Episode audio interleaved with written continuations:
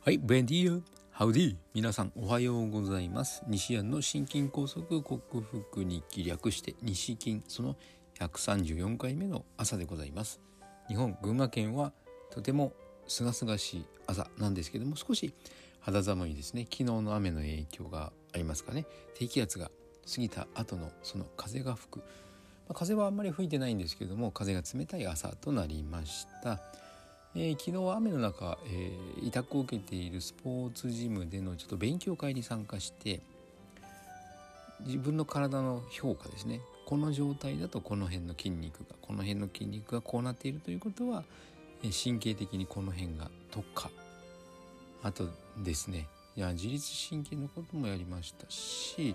えー、脳脊髄液の循環とかですね。あと内転えー、内転筋このバランスここの関節が硬いということはこの筋肉が硬いかもしれないと。そういう関連性を学んで、えー、自分もともと股関節がかや柔らかいと思っていたんですけども逆に股関節が緩いんじゃないかということが分かったのとあと夜な夜な、えーまあ、トイレに起きるのは年を取ったから仕方がないのかなと。思っていたらやはり自律神経のバランスもちょっと悪いことによる夜中の目覚めなのじゃないかということがちょっと分かったような気がしましたので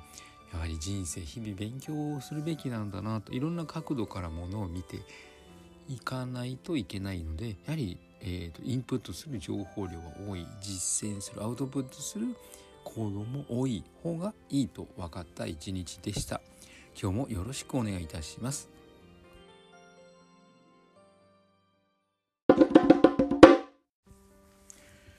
はい改めましておはようございます。健康運動指導士理学療法士そして話題療法士の西田隆です、えー、今日もなかなか声の調子がいいですね、えー、調子はいいです。あのー、喉の奥の方の違和感胸の筋肉の少し突っ張り感というか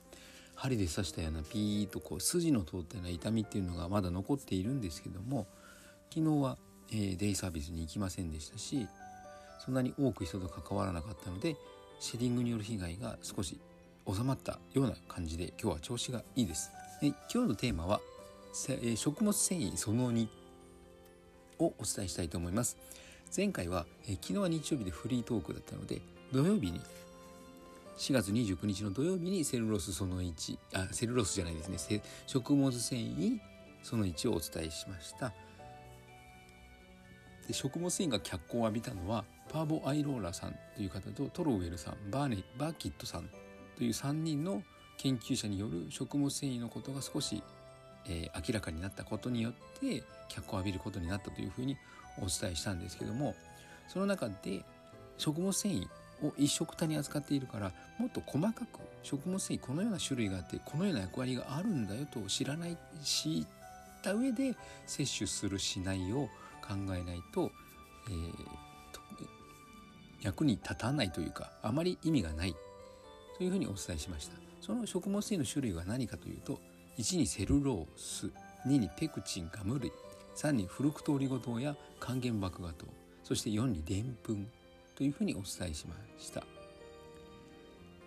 今日の、えー、テーマというか今日はそのセルロースとペクチンについて少し細かく見ていきたいと思います。セルロースというのはもう我々がよく考えるところのえファイバー繊維質繊維の元のことですね繊維素なんですけども穀物の皮ふすまなどと呼ばれたりしますけども、えー、玄米の皮だったり小麦粉の皮だったりそういった穀物の皮に多く含まれていて植物体の3分の1を占めるものであります。でブドウ糖分子が3,000から1万集まって構成される多糖体のことで地球上にある最多の最も多い炭水化物となっています。これはなんと水に溶けません。私も一時期セルロースを取ってみたんですけども腸内細菌の餌になるだろうと思ってセルロースを取っていたんですがなんと腸内細菌によって分解されない。なぜなら水に溶けないから。でじゃあどんな役割を果たすのかセルロース。で食物の栄養素だから特にこれ取りたくないなという栄養素を薄めてくれたり毒物を吸着して血中に取り込ませない役割を果たすのがセルロースなのでじゃああの穀物のその皮の部分とかそういうのをたくさん食べてもどうなんだろうと。毒を薄めてくれる、えー、食物の栄養を薄めるとなると必要なものまで薄めちゃうのかなって思うとそんなに取る必要ないのかなって。セルロースたまたま手に入ったので一回買ってその無料で無料でっていうか人からもらったものを取ってみてちょっと続けてみようと思って続けてみたんですけどもあんまりなんかどうなんだろう。よくわかんないなと思ったので今は、えー、難消化性デキストリンという食物繊維を代わりにとっていると便も増えていい調子になっています。セルロースどんな感じなのかな。で2番目にペクチンガム類なんですけどもこれは水溶性水に溶けます。レモンの皮とかリンゴの皮などに多く含まれているということはあの果物なんかに多く含まれているのかもしれないですね。で粘り気があるのがペクチンでよくジャムなんかに添加されているのでジャムのあの原材料名なんか見るとペクチンって書いてあると思います。これは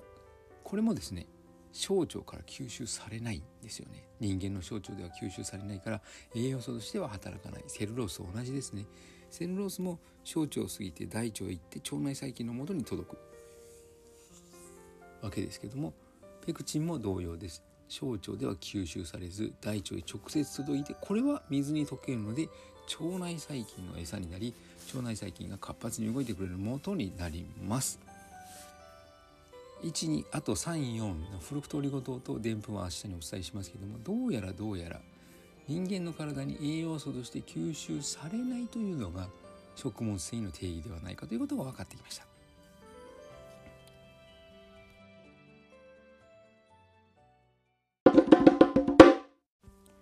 はい、お送りしてきました西安の心筋梗塞克服日記略して西筋は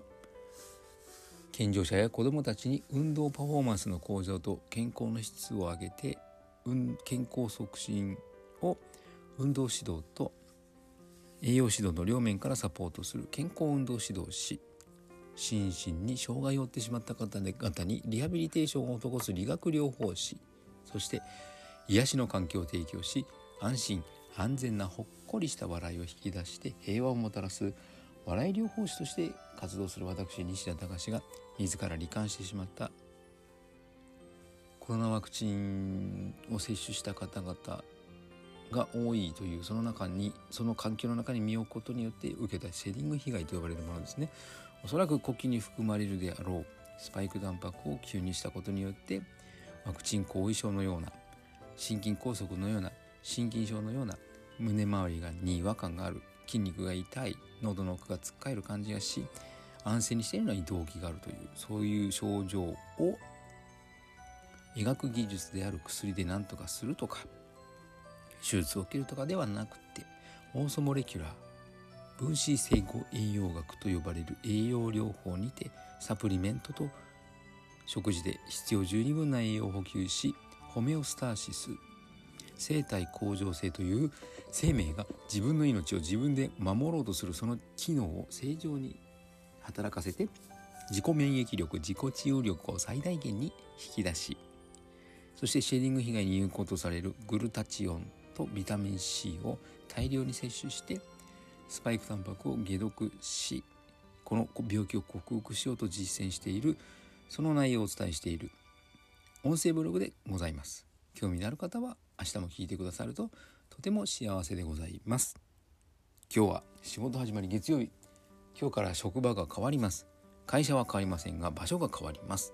さあどんな一日になるでしょうか。楽しく過ごしていきたいと思います。皆さんも素敵な一日となりますよう。西田隆でした。ではまた。